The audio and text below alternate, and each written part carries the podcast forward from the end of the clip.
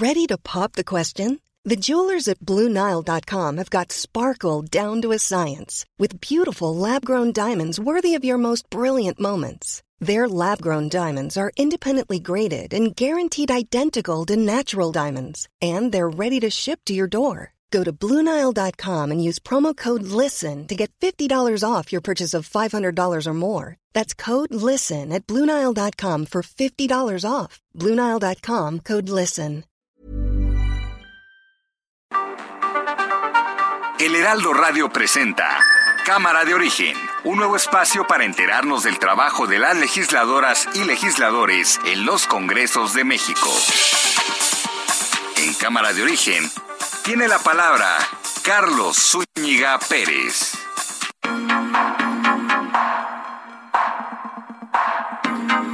Buenas tardes, ¿cómo les va? Gracias por acompañarnos en esta nueva emisión de Cámara de Origen. Les saluda Carlos Zúñiga Pérez en este día 6 de enero de 2022, Día de Reyes.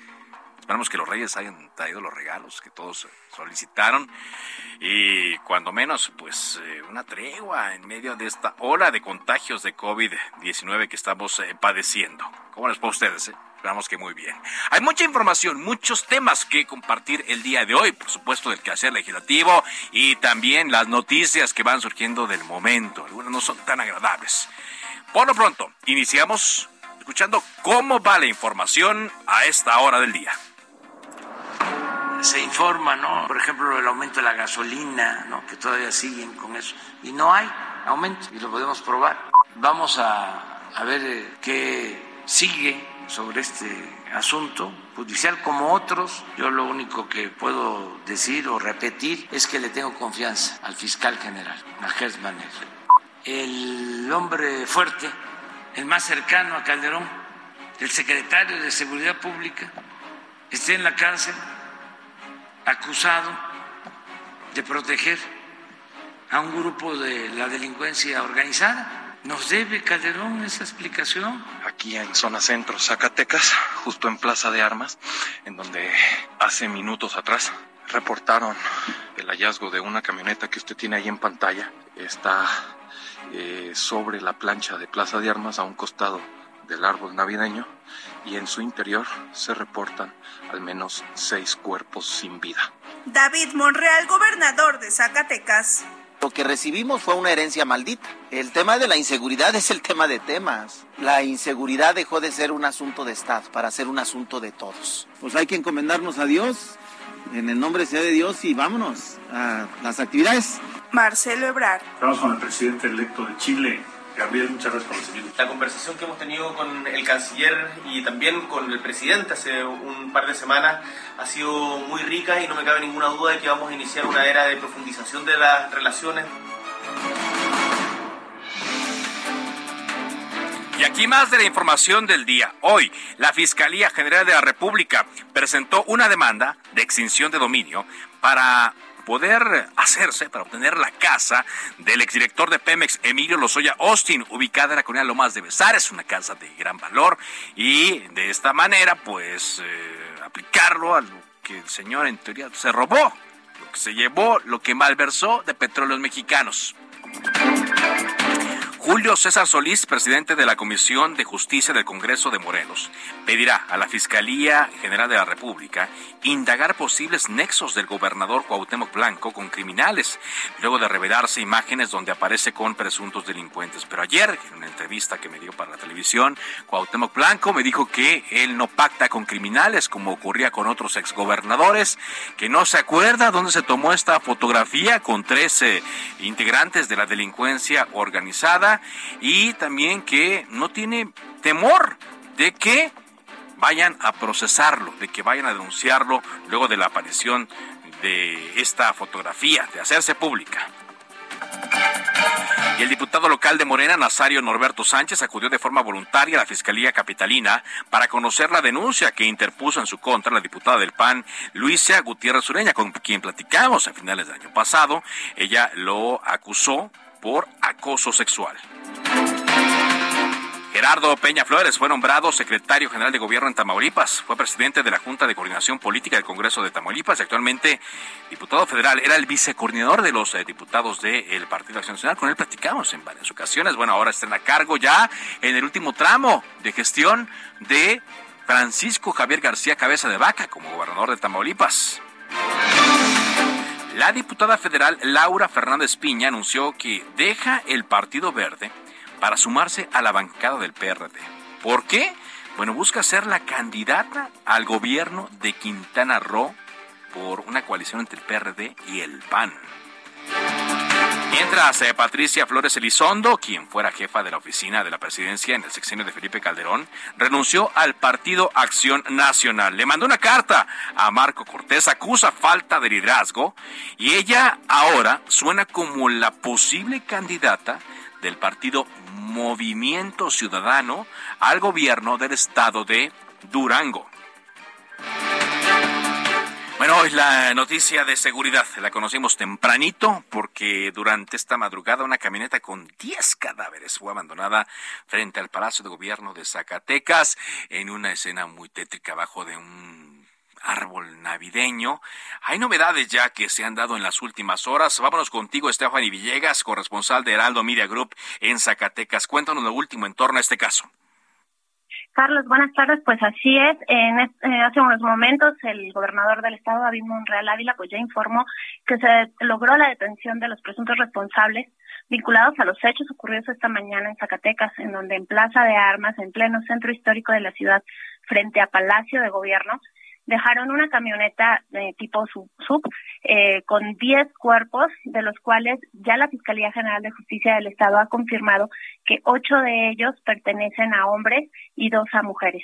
Este, hasta el momento indicó este, que no se puede dar más información y este, bueno, para ello vamos a, al siguiente eh, video. Que hemos logrado la captura de los presuntos responsables vinculados a los hechos que se presentaron el día de hoy en la capital de nuestro estado. Y aunque no podemos detallar la información, para no afectar el proceso, he instruido a las autoridades competentes para que en coordinación con la Fiscalía del Estado comuniquen los avances de manera constante a la sociedad zacatecana. Estefani. Sí, con esta eh, información, bueno, te comento que además en este video dijo que se va a actuar en los casos de violencia que se registran en el Estado y dijo que no se va a dar tregua a la lucha que se para regenerar el tejido social en la sociedad, por lo que seguirá pues con el empeño de proteger la vida y la integridad de las y los zacatecanos. Y pues bueno, hasta el momento pues la Fiscalía General de Justicia también ha indicado que continúa ya con eh, los estudios periciales y las indagaciones pertinentes para la identificación también de los cuerpos eh, que se encontraron esta mañana. Estefani, este es el primer acto violento que yo recuerdo cuando menos en mucho tiempo en la capital, ¿no? Digo, habíamos estado reportando cosas en Fresnillo, en, en otros municipios, pero en la capital algo así se había visto recientemente. Recientemente en, la, en el centro histórico no había ocurrido homicidios este, dolosos, pero no con este sello eh, de violencia o de crimen organizado en el que se, se encuentran tantos cuerpos o con un mensaje como tal que se da en pleno frente a Palacio de Gobierno en esta escena como tú la comentabas al principio este en donde ahora se encuentra ubicado lo que es un árbol navideño y pues todo lo que la villa navideña que se hizo una decoración específica para estas temporadas. Pero hasta el momento es la primera vez en muchos años que se ha detectado algo o que se ha presentado algo por el estilo. Interesante medio de este operativo, que es lo que muchos señalan si está funcionando o no el operativo que comenzó hace semanas con unos elementos, muchos elementos más bien de la Guardia Nacional. Muchas gracias por este reporte, Stephanie. Estamos a la verdad, Carlos. Buenas tardes. Muy buenas tardes.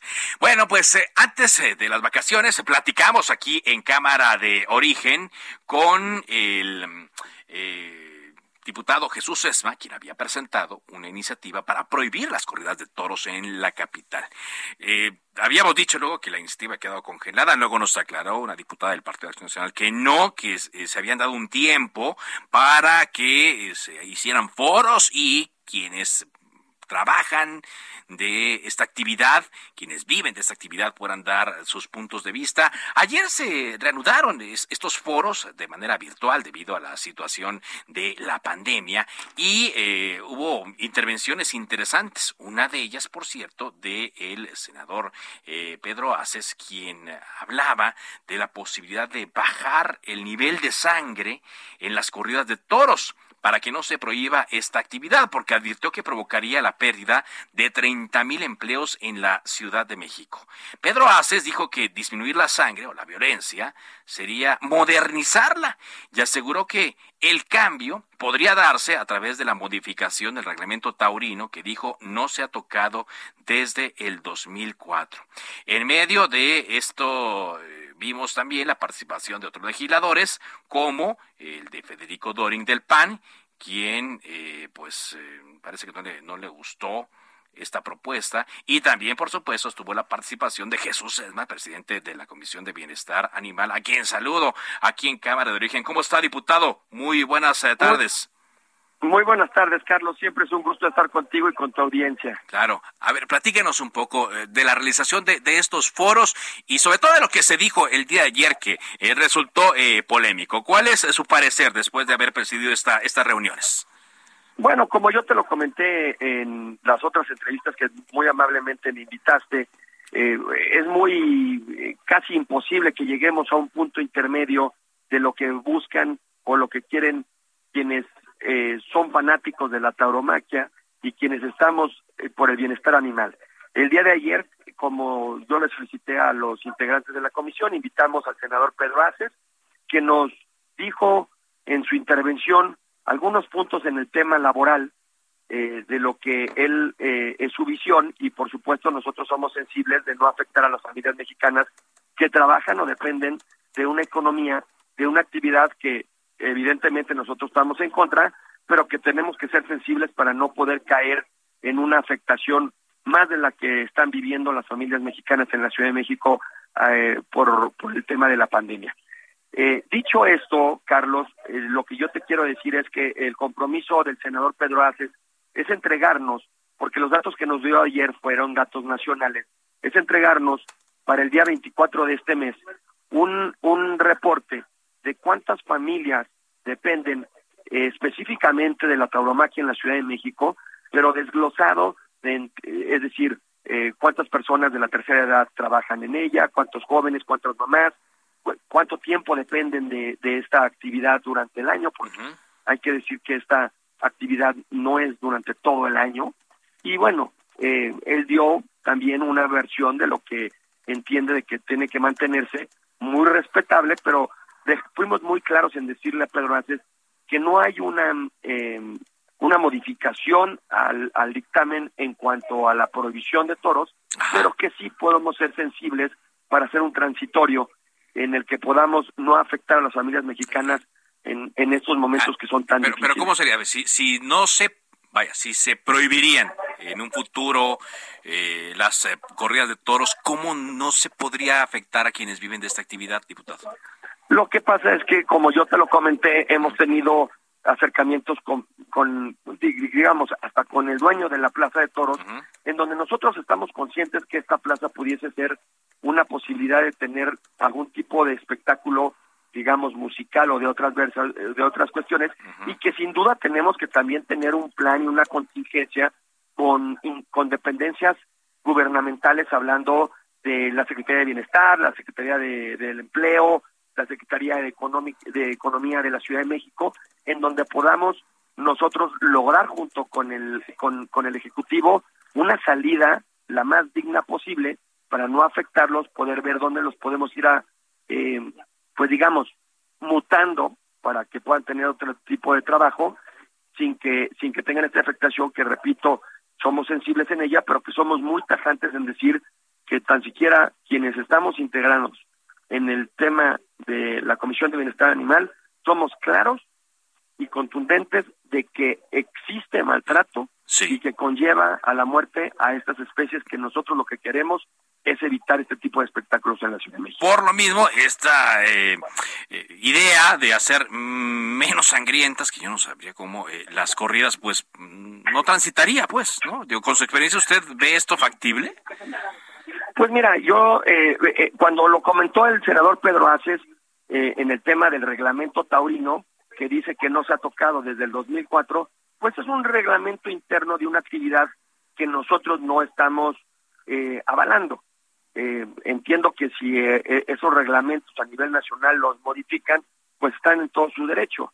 Él comentó que efectivamente hay ciertas acciones que, que están fomentando dentro del espectáculo taurino que, conlleva más maltrato. Pero yo no me quisiera meter en el tema del reglamento de, eh, de la tauromaquia, porque es algo como decir que vamos a reglamentar algo que a todas luces nosotros estamos en contra. Si eso lo quieren hacer, lo tendrán que hacer en las otras entidades.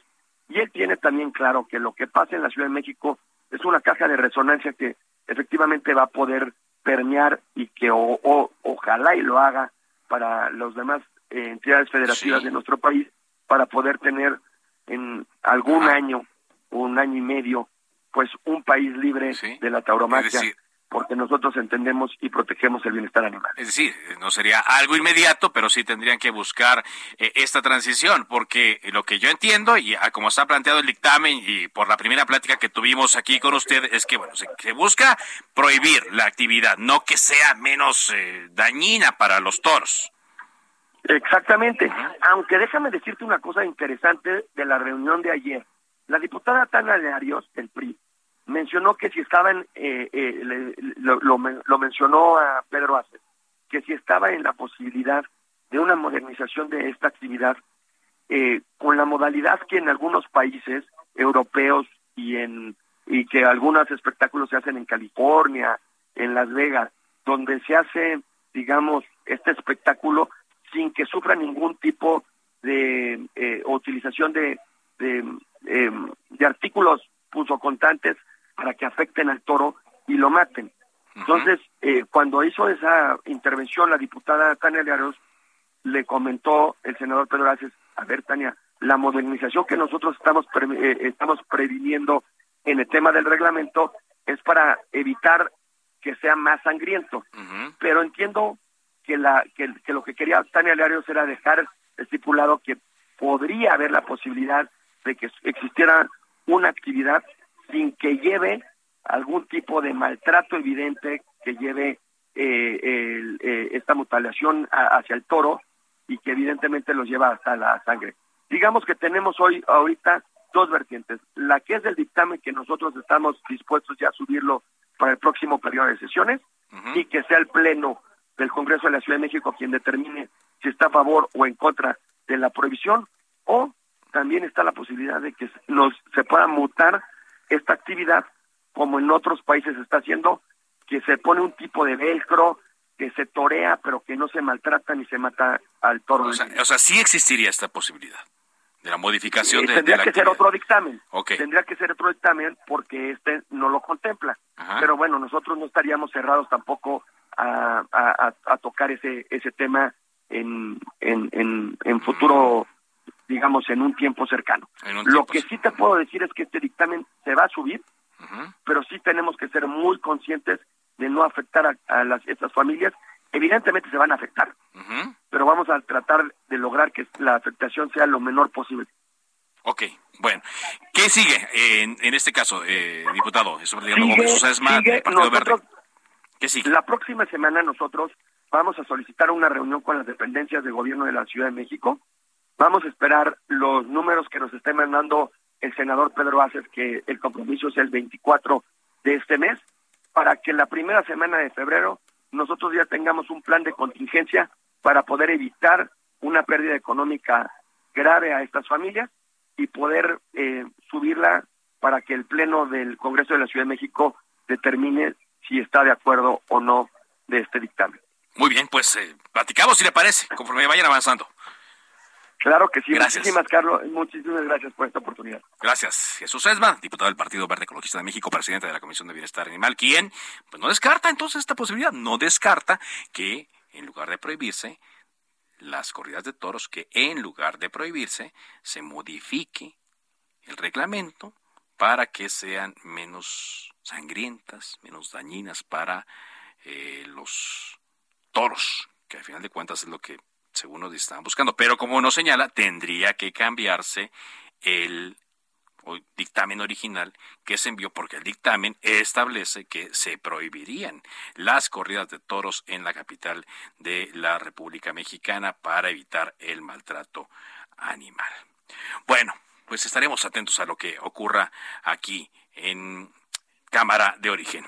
Vamos contigo ahora, Javier Ruiz, porque hay mucha movilización, es información de última hora, movilización de cuerpos de emergencia en eh, Iztapalapa en Remita Iztapalapa más bien. Cuéntanos, Javier, ¿qué es lo que está ocurriendo? Te escuchamos. Hola, Carlos, ¿qué tal? Te saludo con gusto, excelente tarde. Pues nuevamente, Carlos, eh, obras que pues han fallado en la construcción últimamente. Esto exactamente sobre el eje 6 sur y también el cruce con la calzada Ermita Iztapalapa. Estaba una grúa colocando pues andamios justamente para poner una ballena. Desafortunadamente, pues esta grúa no soportó muy bien el peso de este andamio y pues prácticamente se derrumbó Afortunadamente, solo una persona resultó ligeramente lesionada. Se hablaba de que al menos había seis. Afortunadamente no fue así. Solo una persona que le quedó incluso prensada, pues la pierna izquierda. Ya han llegado paramédicos del Escuadrón de Rescate y Urgencias Médicas, quienes pues ya lo, primero que nada, lo, quitaron de lo prensado y ya lo están pues eh, valorando. Mencionar que Carlos pues es la segunda ocasión que se registra otro accidente en estas obras que justamente corren sobre la calzada Ermita e Iztapalapa, justamente antes del 24 de diciembre, pues hablábamos de que una ballena pues se cayó y también provocó varias horas de caos vial. En este punto también se encuentra cerrada la circulación tanto de Ermita Iztapalapa como el eje 6 sur, mientras retiran pues principalmente estas zonas de andamio, son al menos 40 pues eh, tubos eh, con los que colocan pues la la, base, sus soportes para colocar estas eh, ballenas y pues nuevamente pues se genera la movilización de equipos de emergencia y policíacos en la zona oriente de la Ciudad de México. Hay que evitar Ermita y Zapalapa, utilizar como alternativa la calzada general Ignacio Zaragoza para quien se desplaza de la avenida Guelatao para quien desea llegar hacia el eje 6 sur, hacia el puente de la Concordia, es la mejor opción debido a que pues todavía tendremos un rato más pues la movilización de equipos de emergencia y principalmente trabajadores que están en este punto pues retirando pues parte de estos andamios. De momento, Carlos, es el reporte que tenemos. Gracias. Sí, ya tengo aquí una fotografía de, la persona lesionada. También hay daños en un vehículo. Bueno, los daños materiales son lo de menos. Lo importante es que no haya tantas personas lesionadas y que en esta ocasión que resultó herido se recupere muy pronto. Gracias, Javier. Estamos atentos. Hasta luego. Muy buena tarde. Y cuando son las 4 de la tarde con 22 minutos tiempo del centro de México, vámonos contigo Paco Nieto. Hoy eh, mucha información también que se generó en la mañanera, donde por cientos, por cierto, se estrenó una nueva sección también. Adelante Paco con el reporte. Carlos, ¿qué tal? Muy buenas tardes. Ante la petición de la Fiscalía General de la República de solicitar al juez una sentencia de cárcel de 39 años al exdirector de Pemex, Emilio Lozoya, el presidente Andrés Manuel López Obrador dijo que le tiene confianza al fiscal Alejandro Hertz Manero, pues es incapaz de fabricar un eh, delito. El mandatario dijo que el caso Lozoya es un tema que únicamente le corresponde a la Fiscalía General de la República y que ahora pues es completamente libre y autónoma. En ese sentido agregó que es necesario respetar la autonomía del Poder Judicial y de la propia Fiscalía General de la República, quienes deberán decidir pues ya el futuro de este exfuncionario federal. Insistió en que la Fiscalía pues ya no es como en otros gobiernos donde la Procuraduría General eh, pues dependía del presidente de la República, pues y ahora pues le toca al fiscal, le toca a los jueces eh, determinar eh, eh qué sucederá con este eh, exfuncionario y también qué pasará pues con la familia de Lozoya, que también está implicada en los puntos actos eh, delictivos. Y como tú ya lo anunciaste, pues sí, inauguró una nueva sección, se va a, dar a conocer cada jueves, eh, el primer jueves de cada mes, temas que tienen que ver con economía y con bienestar. Pues esto fue parte de lo que hoy ocurrió en esta mañanera, Carlos parte de lo que ocurrió. Así es, cada jueves vamos a estar viendo la comparativa, que hoy reconoció que sí la inflación está alta, Vamos a ver también qué sucede en las siguientes semanas. Muchas gracias, Paco, por tu reporte. Buenas tardes. Muy buenas tardes.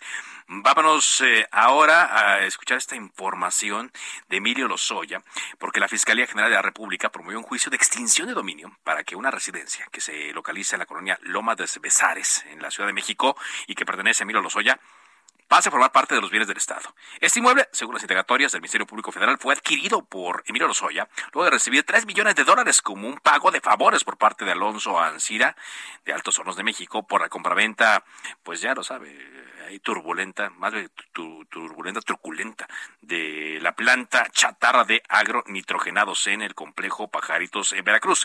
De acuerdo con requisitos judiciales, la jueza segundo distrito en materia de extinción de dominio de la Ciudad de México, con competencia en la República Mexicana, admitió a trámite la petición de la FGR en noviembre pasado, una vez que se volvió a decretar el aseguramiento de esta casa, casota, en Lomas de Besares. Con esto un corte comercial. Le recuerdo mi cuenta de Twitter, arroba carloszup. Regresamos a Cámara de Origen.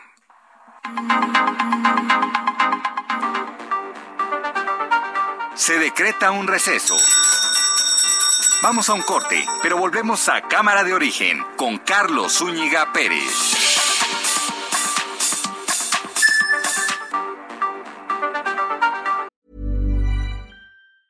When you're ready to pop the question, the last thing you want to do is second guess the ring. At Bluenile.com, you can design a one of a kind ring with the ease and convenience of shopping online. Choose your diamond and setting. When you find the one, you'll get it delivered right to your door. Go to Bluenile.com and use promo code LISTEN to get $50 off your purchase of $500 or more. That's code LISTEN at Bluenile.com for $50 off your purchase.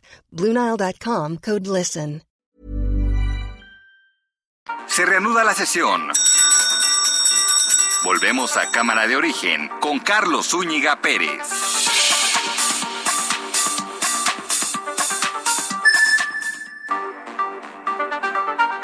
Contacte a Carlos Zúñiga Pérez en Twitter, Facebook e Instagram como arroba carloszup.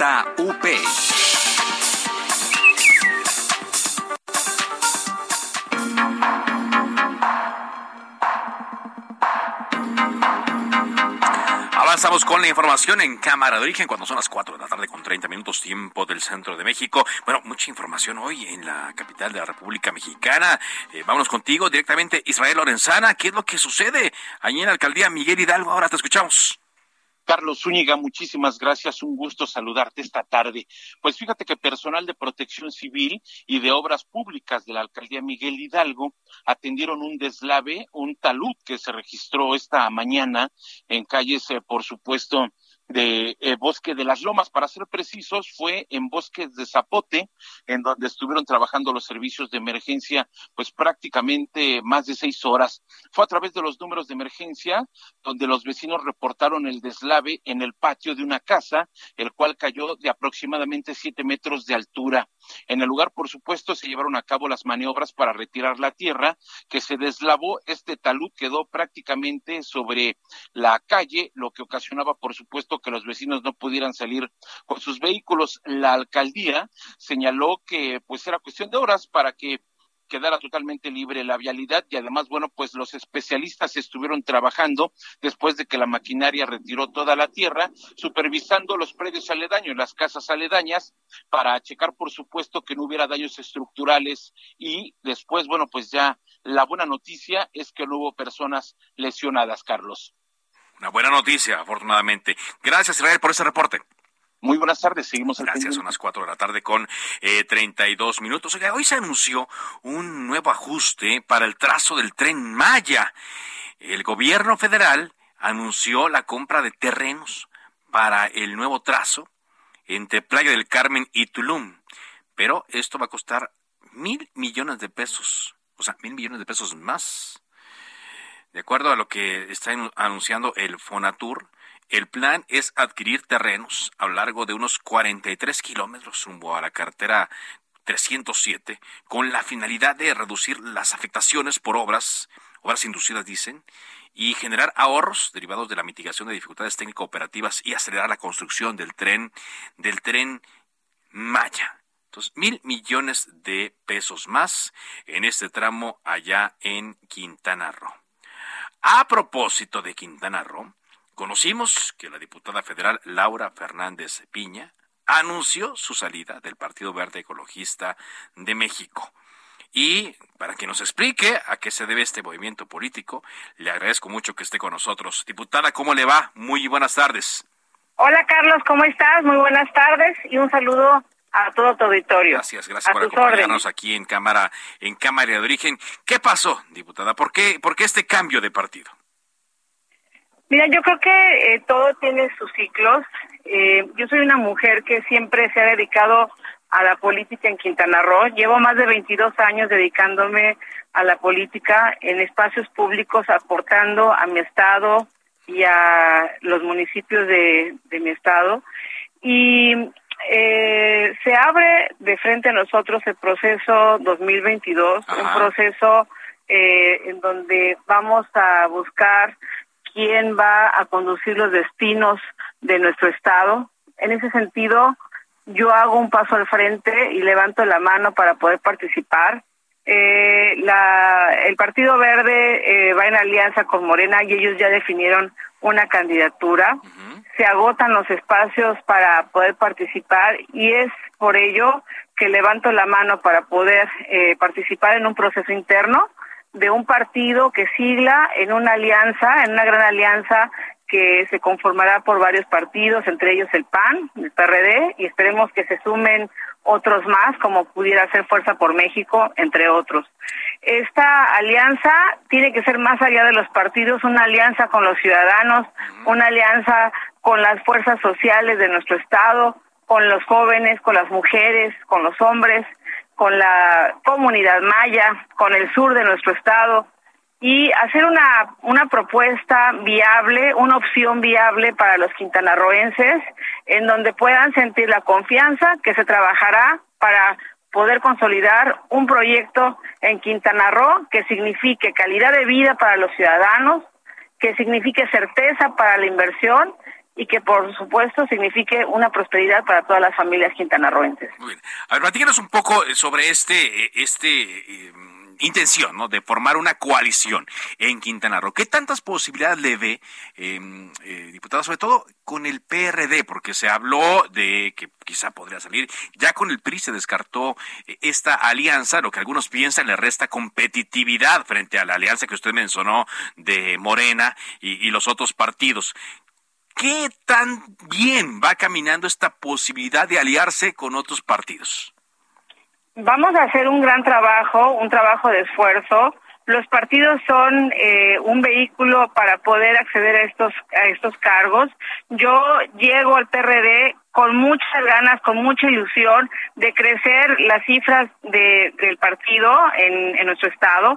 Creo que hoy, eh, más que nunca, quienes suman y quienes aportan son las personas. Los partidos no son eh, edificios olvidados, tienen que ser el alma eh, de las eh, personas que tienen voluntad de ser factor de cambio, de personas que quieren participar para ser una em, una persona que pueda significar eh, una actividad que beneficia a nuestra comunidad y en ese sentido vamos a trabajar con los partidos para hacer de esto una gran hazaña y un gran triunfo, que el triunfo se lo van a llevar todos los quintanarroenses. A mí no me asustan los números ni las encuestas, Creo que el esfuerzo y la dedicación de hombres y mujeres se pondrá a prueba en este próximo proceso electoral. Estamos listos para participar y espero ser la banderada de esta gran alianza. Vamos a un proceso interno, evidentemente. Vamos a votar ese, esa, ese requisito, por supuesto, y de ser así, encabezar una gran alianza que signifique la voluntad y las causas de todos los quintanarroenses. Eso es lo que iba a preguntar. ¿Cómo sería la selección? Porque usted ya manifiesta directamente, abiertamente, públicamente su intención, pero no es la única. También está la senadora Mayuli del Partido Acción Nacional y por ahí se habla de que andan invitando a el empresario exactor Roberto Palazuelos también. Así es. Yo creo que todos ellos son personas muy valiosas. La senadora Mayuli es una persona también que tiene muchos eh, muchos años dedicándose a la política y al servicio público en nuestro estado, más de dos décadas de trabajo. Y eh, Roberto, pues es un gran amigo también, una persona que ha demostrado el interés por participar en su estado.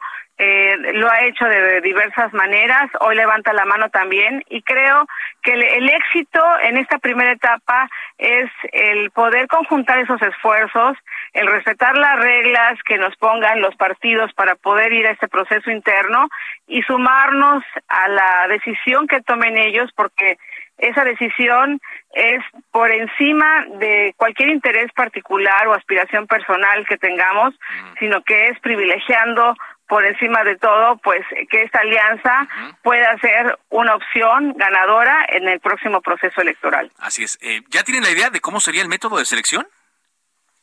Hemos escuchado en trascendidos, más no tengo yo una información real que pudiera ser a través de una encuesta, pero no tenemos todavía una definición. Estamos esperando que en las próximas horas o días nos puedan definir cuál será el método de selección y esperaremos pacientes para poder participar.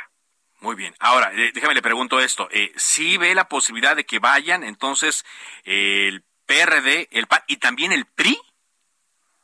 Yo, eh, bueno, la invitación eh, es a todos, por supuesto. Los partidos son quienes se sientan a trabajar las alianzas. Nosotros como aspirantes somos observadores respetuosos, eh, pero por supuesto que desde esta trinchera de, de esta aspiración pues se le hace un llamado a todas las fuerzas políticas a formar este frente, que como te comenté en un principio, es un frente que va más allá de los partidos, sino que tiene que involucrar a toda la sociedad quintanarroense, que tiene que eh, englobar las causas de los ciudadanos, que tiene darle, que, que darle respuesta a los a los quintanarroenses de tener un estado eh, próspero, un Estado que le brinde calidad de vida a sus familias, a los ciudadanos. Como tú sabes, Quintana Roo es uno de los estados más jóvenes de nuestro país, es un estado que está en constante crecimiento, que eh, evoluciona, que además al dedicarse al turismo como vocación primordial económica, es un estado vulnerable ante cualquier circunstancia, como lo hemos visto, sanitaria, ambiental, eh, económica y que requiere estar a, la altura de las circunstancias. Es un gran proyecto para que pueda seguir siendo una tierra que le brinde oportunidades a todos los quintanarroenses. Muy bien. Ahora, ¿entiende usted, eh, diputada? Estoy platicando con Laura Fernández, diputada ahora del Partido de la Revolución Democrática, que al entrar ya en esta eh, competencia, bueno, o al anunciar siquiera su intención de ser eh, gobernador del estado de Quintana Roo, pues van a comenzar los ataques, ¿no? Ya estoy viendo aquí eh, algunas críticas en, redes sociales que se dejó tirada la Diputación Federal, que si su gestión en Puerto Morelos eh, está lista para, para esta, esta guerra sucia que luego brota sin que uno quiera. La guerra sucia que se pueda manifestar es el tamaño del miedo que tienen enfrente porque saben que vamos a formar un proyecto serio y que los ciudadanos van a responder positivamente a ello. La guerra sucia por lo general siempre se basa en las calumnias y eh, pues son personas que se distraen eh, porque ven y observan el trabajo que uno realiza con solidez y, bueno, ese es un tema que no nos distrae. Nosotros venimos con nuestras propias canicas, con nuestros propios ladrillos a construir con todos los que se quieran sumar a este proyecto. No vemos lo que está haciendo el vecino, sino vemos de frente a los ciudadanos y con ellos es el compromiso y la carrera es contra seguridad, contra el rezago de la infraestructura, contra el, desequilibrio que hay entre el desarrollo económico y el desarrollo social.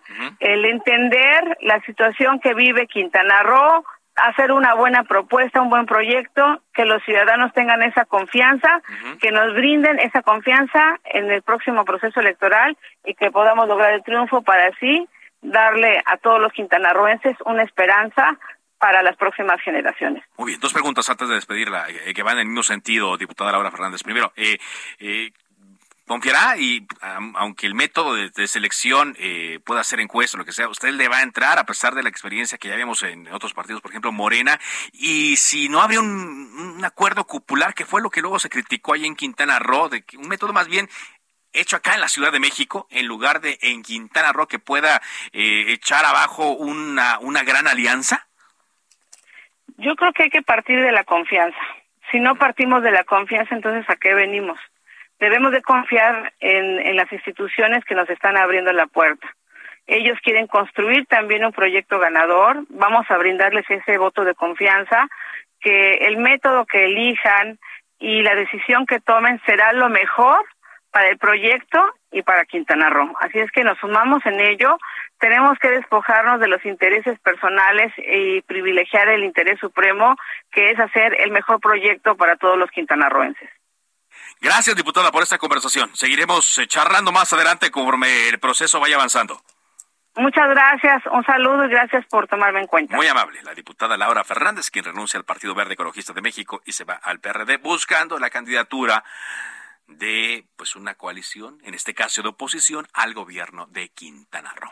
Vámonos eh, contigo, Cintia Stettin, ¿qué nos tienes a esta hora? Te escuchamos. ¿Qué tal? Muy buenas tardes, Carlos Utillas de Auditorio. Pues los legisladores del Congreso de la Ciudad de México consideran que los médicos y enfermeras que atienden a pacientes con COVID-19 de, con COVID-19 en hospitales públicos de la capital deberían tener un aumento de sueldo. Por ello, la diputada del PAN, América Rangel, exhortó a la jefa de gobierno, Claudia Sheinbaum, y a la secretaria de Salud, Oliva López, a no ser, eh, a no ser insensibles ante personas que arriesgan su vida todos los días. Añadió que su propuesta, su propuesta es destinar del presupuesto de egresos 2022 un total de 400 millones de pesos que corresponden al área de promoción de actividades capitalinas, esto para elevar el salario de médicos capitalinos al frente de los casos de esta enfermedad dijo que los médicos de la capital y en general del país están solos y desprotegidos y por ello van a luchar por este incremento salarial, por más ayudas a sus familias, becas para sus hijos, así como propuestas para acciones de vivienda. Finalmente, la representante de la alcaldía, Miguel Hidalgo, señaló que seguirá exigiendo al gobierno local y federal no dejar de lado a los médicos que dan la batalla en las clínicas y por el contrario, deben hacer que sus derechos sean respetados con gratificaciones extras. Es la información que tenemos. Muy bien, muchas gracias por este reporte, Cintia.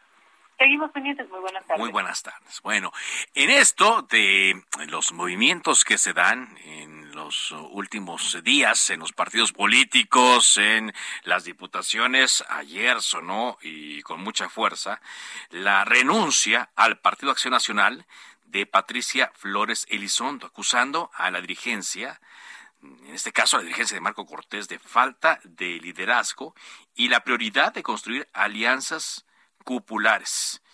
Y agradezco mucho que esté con nosotros el día de hoy en la telefónica de Cámara de Origen de Heraldo Radio, Patricia Flores Elizondo. ¿Qué tal? ¿Cómo le va? Carlos, muy bien. ¿Y a ustedes qué tal? Muy Saludos a todo el auditorio. Muchas gracias eh, por tomarnos eh, esta llamada. Pues eh, no es la primera militante panista que envía una carta para renunciar. Desde su punto de vista, Patricia, ¿qué está sucediendo en el Partido Acción Nacional actualmente?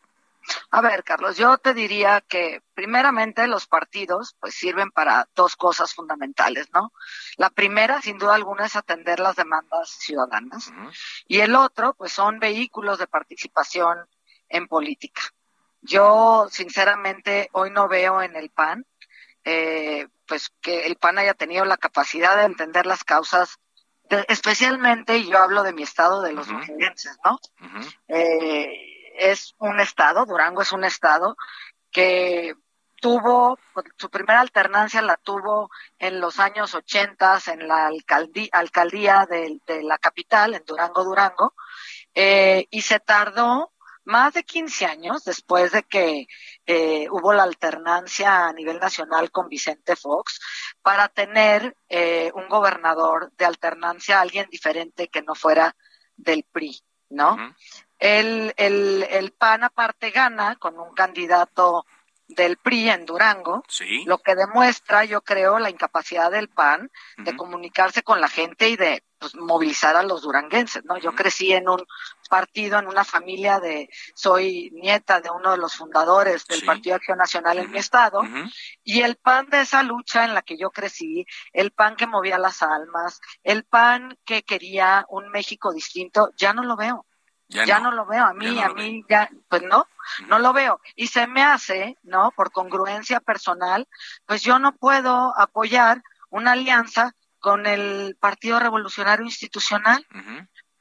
O sea, se me hace, pues no, ¿no? Entonces, por congruencia, pues creo que una credencial o una afiliación partidista no te hace ser la persona que eres y creo que la parte de representación de las causas ciudadanas la puedes hacer desde cualquier trinchera, ¿no?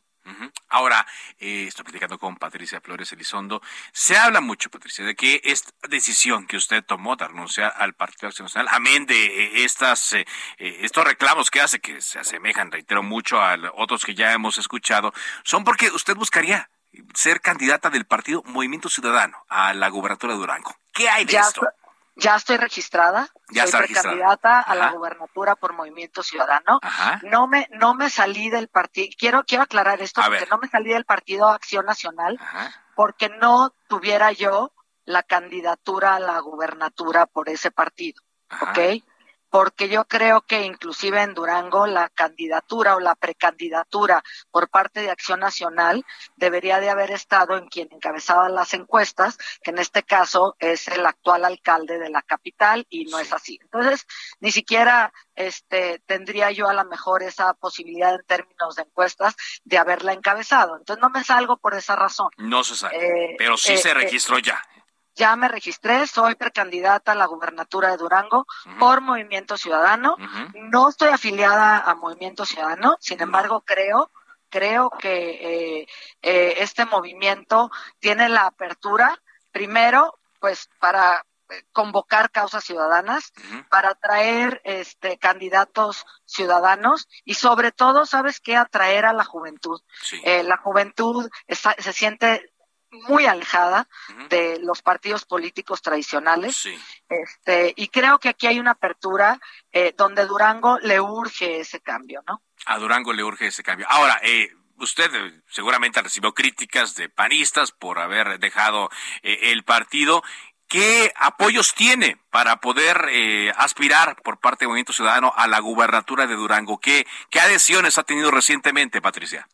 No, he tenido muchísimas llamadas, ¿no? Diciendo que necesitamos, pues, mujeres, ciudadanos, jóvenes, hombres en trones para realmente generar este cambio en Durango. Durango se ve como si fuera el estado del norte más acercado a un estado del sur pobre.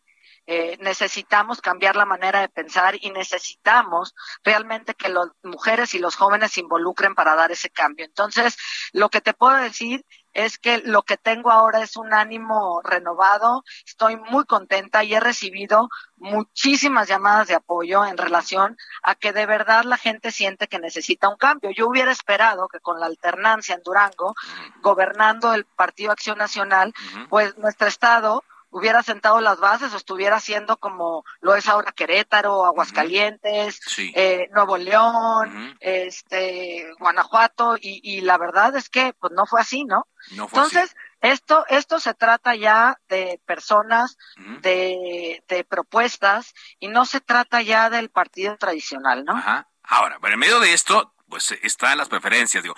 Las encuestas que se han hecho recientemente, entre ellas las de esta casa, Heraldo Media Group, muestran que Morena llevaría una ventaja. Esto sin candidatos, sin nombres de candidatos.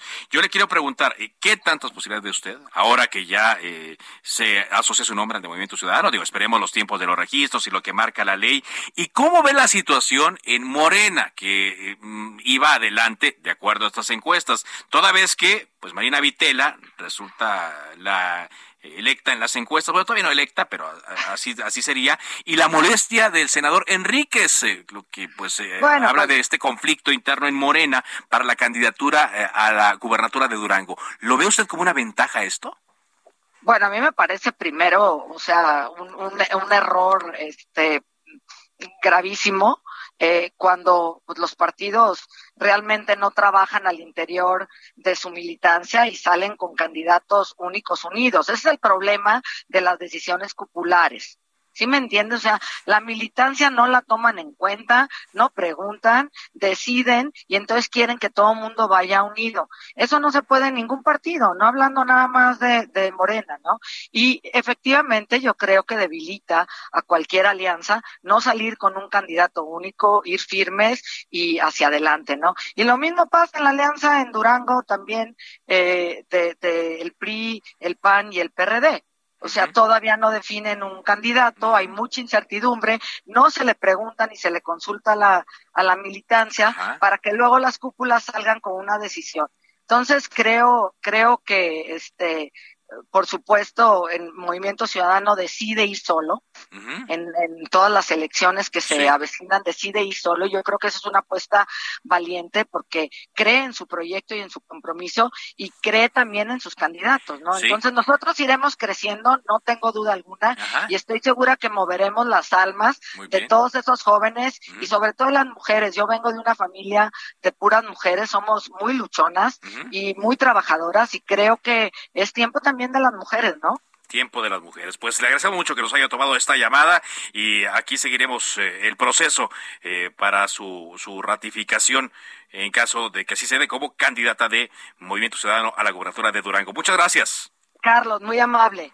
Saludos. Gracias, Patricia Flores Elizondo, quien renuncia. Y bueno, ya la podemos decir, aspirante de Movimiento Ciudadano a la gubernatura de Durango, porque ya se registró ya se registró el día de ayer. De esta forma llegamos a la parte final de Cámara de Origen. Gracias por habernos acompañado en esta emisión. Gracias por los comentarios. Eh. Por cierto, lo estamos recibiendo con mucho gusto y eh, les estamos poniendo atención en mi cuenta de Twitter, arroba carloszup. Así también me puede encontrar en Facebook y en Instagram. Le invito a que siga en la programación de Heraldo Radio enseguida referente informativo. Y aquí le esperamos mañana a las 4 de la tarde, tiempo del centro de México, con la información y las entrevistas del quehacer legislativo. Buenas tardes. Cuídese mucho, por favor, usa el cubrebocas. Por ahora es cuanto. Buenas tardes.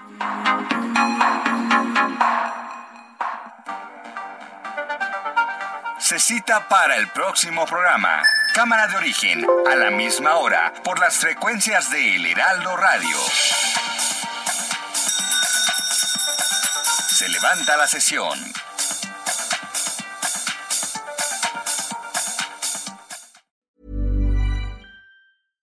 Spring? Is that you? Warmer temps mean new Allbirds styles. Meet the Superlight Collection, the lightest ever shoes from Allbirds, now in fresh colors. These must have travel shoes have a lighter than air feel and barely there fit that made them the most packable shoes ever. Plus, they're comfy right out of the box. That means more comfort and less baggage. Experience how Allbirds is redefining comfort. Visit allbirds.com and use code SUPER24 for a free pair of socks with a purchase of $48 or more. That's A L L B I R D S.com, code SUPER24.